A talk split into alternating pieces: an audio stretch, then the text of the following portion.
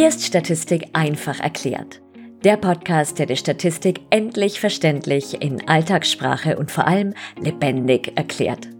Ich bin Melanie Paul, Psychologin und Dozentin und ich helfe dir, Statistik zu verstehen, an dich zu glauben und die Prüfung zu meistern. Denn Statistik ist definitiv machbar.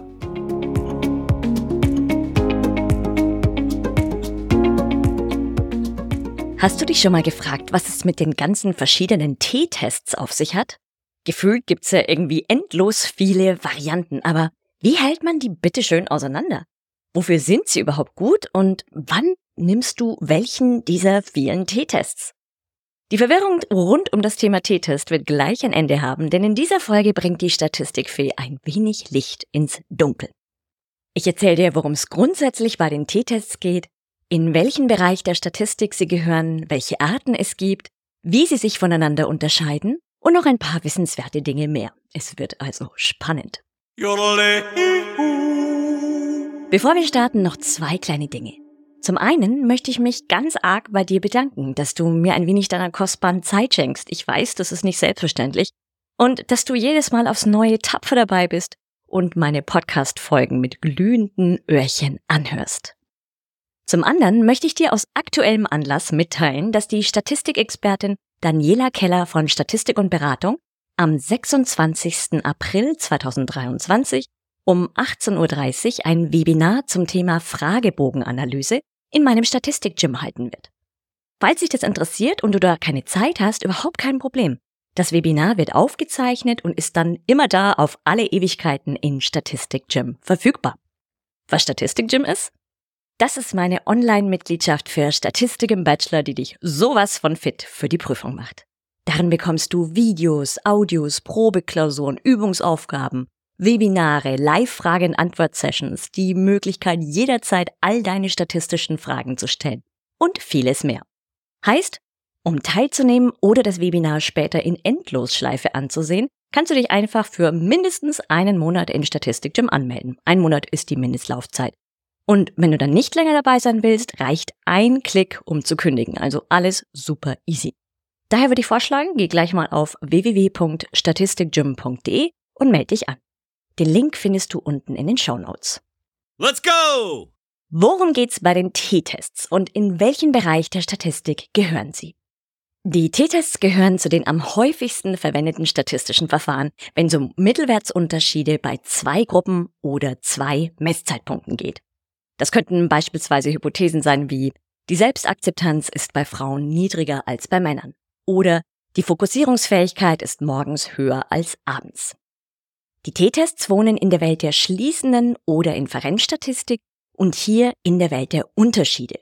Das heißt, es geht um Unterschiedshypothesen, die gerichtet, also rechts- oder linksseitig, sowie ungerichtet sein können. Und wenn du nicht sicher bist, was es damit so auf sich hat, dann hör dir einfach meine Podcast Folge 23 an, welche Hypothesenarten gibt es?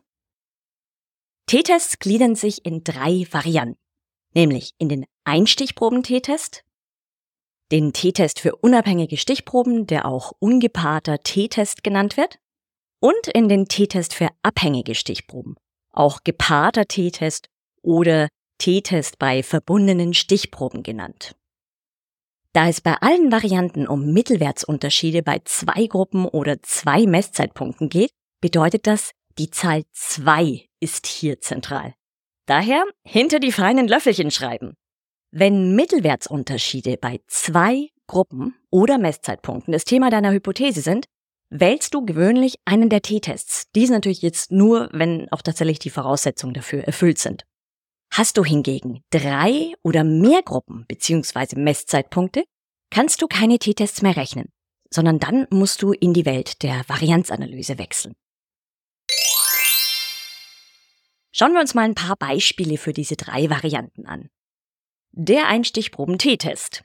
Wie der Name bereits erahnen lässt, geht es hier um den Mittelwert einer Stichprobe, der jedoch mit einem bekannten oder vermuteten Mittelwert verglichen wird. Es bleibt also trotz des Namens beim Vergleich zweier Mittelwerte. Und mit Vergleich meine ich, dass es um die Differenz der beiden Mittelwerte geht, die dann je nach Verfahren noch weiter modifiziert wird, also praktisch rechnerisch weiter verwurstet. Letztlich geht es um die Frage, Unterscheiden sich die Mittelwerte signifikant in der erwarteten Richtung, liegen sie also weit genug auseinander. Und das trifft auf rechts- oder linksseitige Hypothesen zu. Und bei ungerichteten Hypothesen ist die Frage, unterscheiden sie sich signifikant, das heißt, liegen sie weit genug auseinander, und zwar egal in welcher Richtung. Wie könnte eine Fragestellung beim Einstichproben-T-Test lauten? Angenommen, du vermutest, dass die durchschnittliche Intelligenz der Bayern höher ist als der typische deutschlandweite durchschnittliche IQ von 100 IQ-Punkten. Das wäre eine rechtsseitige Hypothese, bei der du dir beispielsweise 50 testwillige Bayern und Bayerinnen suchen und sie einem IQ-Test unterziehen würdest. Aus den 50 IQ-Werten berechnest du dann das arithmetische Mittel, also den Mittelwert, und schaust, ob es signifikant höher ist als der durchschnittliche IQ von 100. Selbstverständlich ist die Berechnung und Vorgehensweise deutlich komplexer. Aber das ist das Grundprinzip. Und wie das genau bei allen drei T-Testarten geht, erkläre ich dir sehr gerne in meinem Powerkurs Inferenzstatistik und SPSS leicht gemacht. Der rundum sorglos Videokurs, der dich fit für die Prüfung macht. Kommen wir zur zweiten Variante, dem T-Test für unabhängige Stichproben. Hier werden die Mittelwerte zweier unabhängiger Gruppen miteinander verglichen. Das könnte eine Hypothese sein wie, die Frustrationstoleranz ist bei jüngeren Menschen niedriger als bei älteren. Das wäre eine linksseitige Hypothese. Damit hast du zwei Gruppen, die voneinander unabhängig sind, nämlich jüngere und ältere Menschen, bei denen jeweils die Frustrationstoleranz erhoben wird. Dann werden aus den Werten jeder Gruppe wiederum die Mittelwerte berechnet und diese miteinander verglichen. Wohlgemerkt muss man, wie bereits erwähnt, noch deutlich mehr tun, aber das jetzt nur fürs grobe Verständnis. Und dieser T-Test für unabhängige Stichproben ist übrigens derjenige, der am häufigsten verwendet wird. Und unabhängig, also unabhängige Stichproben bedeutet, dass die Menschen in den beiden Gruppen nichts miteinander zu tun haben. Also sie sind in keiner Weise irgendwie miteinander verbandelt, die kennen sich am besten nicht oder sind nicht gemeinsam aufgewachsen oder sind keine Paare und so weiter. Auf geht's zur dritten und letzten Kategorie, dem T-Test für abhängige Stichproben. Man ahnt es, es könnte ebenfalls um den Vergleich zweier Mittelwerte gehen, doch nun bei abhängigen Stichproben. Und jetzt wird's von den Anwendungsmöglichkeiten her etwas komplizierter, weil es, und das gilt ganz generell, drei verschiedene Arten von abhängigen Stichproben gibt. Nämlich die folgenden. Erstens, mehrmalige Messungen bei denselben Personen zu verschiedenen Messzeitpunkten. Zweitens, Messungen bei in irgendeiner Weise miteinander verbundenen Personen, das könnten sein Ehepaare, Lebensgefährtinnen, Geschwister, Teamkolleginnen etc.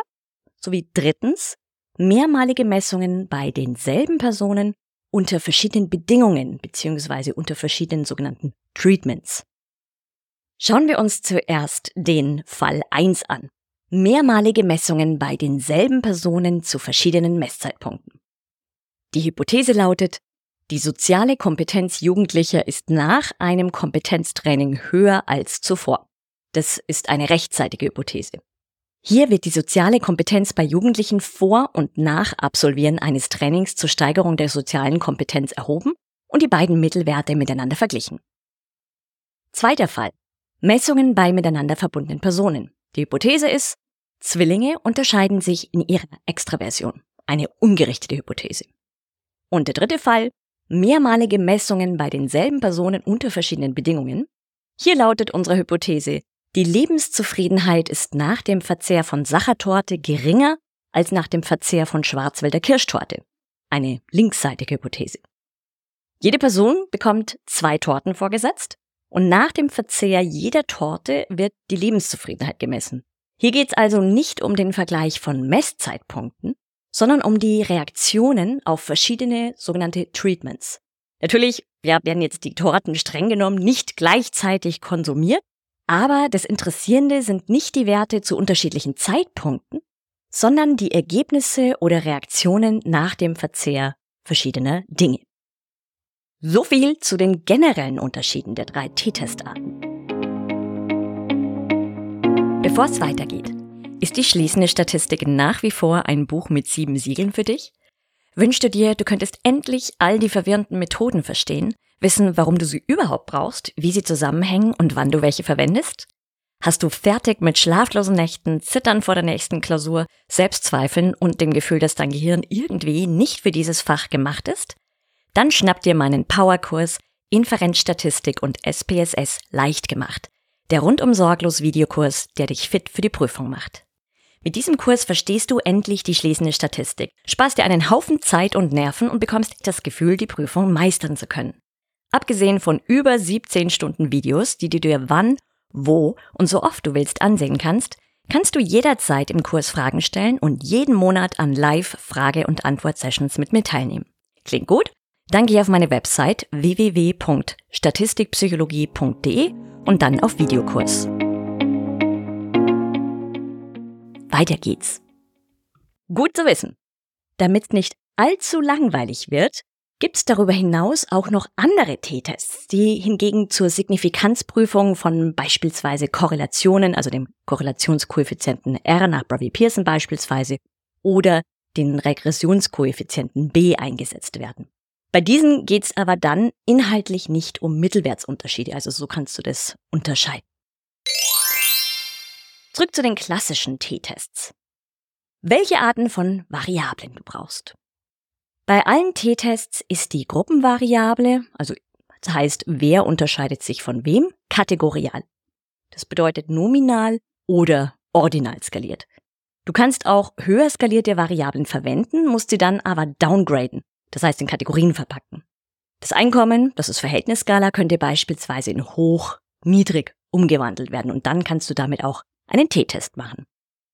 Die Gruppenvariable bzw. die Messzeitpunkte sind die UV, also die unabhängige Variable. Und die AV, das ist das, was gemessen wird, ist metrisch, das heißt mindestens intervallskaliert und normal verteilt mit unbekannter Standardabweichung in der Grundgesamtheit. Und da es immer nur um den Vergleich von zwei Gruppen geht, kannst du dennoch Gruppenvariablen mit mehr als zwei Ausprägungen verwenden sofern du daraus nur die zwei dich interessierenden Ausprägungen in deine Hypothese aufnimmst. Schauen wir uns ein Beispiel dazu an.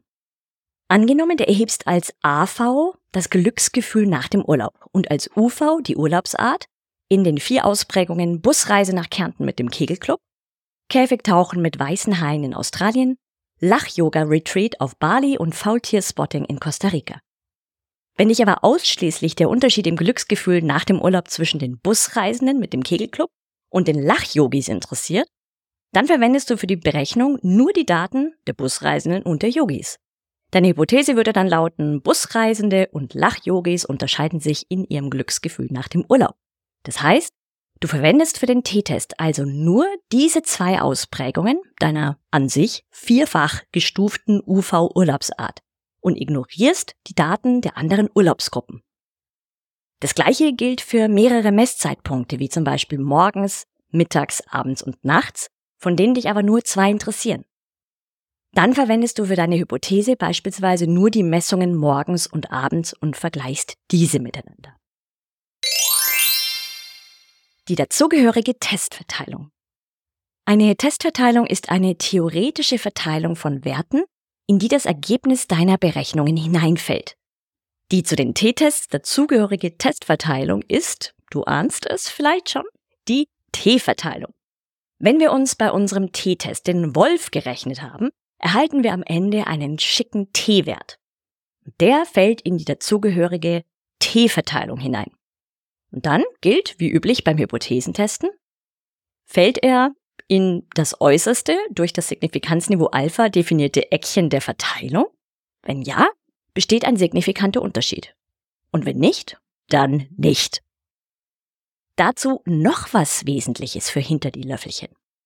Wichtig ist immer bei der Ergebnisinterpretation von rechts- oder linksseitigen Hypothesen, also von gerichteten Hypothesen, darauf zu achten, ob die Ergebnisse auch wirklich in die erwartete Richtung gehen denn es könnte ja sein, dass der resultierende T-Wert vermeintlich signifikant ist, weil er in das äußerste Eckchen der T-Verteilung hineinfällt.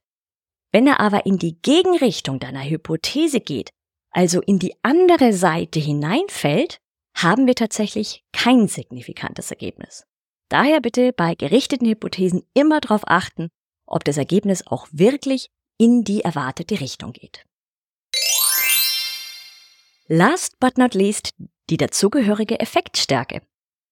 Du weißt vermutlich, dass man bei einem signifikanten Ergebnis stets eine passende Effektstärke berechnen sollte, um herauszufinden, ob der gefundene Unterschied auch praktisch bedeutsam ist. Und zum Leidwesen vieler Studierender existieren nicht nur generell verschiedene Effektstärken für die unterschiedlichen Methoden, sondern auch verschiedene Effektstärken für den T-Test. Wobei Cohen's D die gängigste ist, die bei allen drei T-Tests zum Einsatz kommen kann. Cohen's D sagt aus, wie groß der Unterschied zwischen den beiden Mittelwerten ist. Und wenn dich der unstillbare statistische Wissensdurst plagt, kannst du dir dazu meinen Blogpost zu Cohen's D durchlesen. Da findest du genaueres hierzu. Den Link findest du unten in den Show Notes. Darüber hinaus lassen sich je nach Art des T-Tests auch Hedges G, Glass Delta oder der Korrelationskoeffizient R nach Brovey Pearson berechnen. Und das war's. Geschafft. Na bitte, geht doch. Das war deine Einführung in die bunte und vor allem aufregende Welt der T-Tests. Wenn du das Ganze nochmal nachlesen willst, so in aller Ruhe, dann geh einfach auf meinen Blogpost hierzu.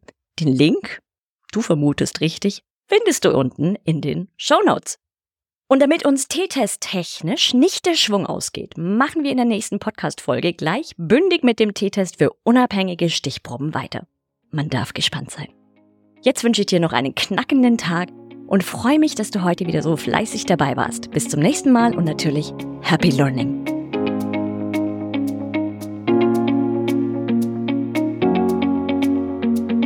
Vielen Dank fürs Zuhören. Wenn dir der Podcast gefallen hat, freue ich mich sehr, wenn du ihn abonnierst und eine Bewertung hinterlässt. Lass mich bitte auch wissen, was der größte Aha-Moment für dich war, was dir besonders gefallen hat und welche Themen dich interessieren würden. Und wenn du einen einfachen und verständlichen Einstieg in die schließende Statistik willst, dann schnapp dir meinen 0 Euro Mini-Videokurs Inferenzstatistik Quick and Dirty. Den Link dazu findest du unten in den Show Notes. Jetzt wünsche ich dir noch einen ganz schönen Tag und vergiss nicht, Statistik ist definitiv machbar.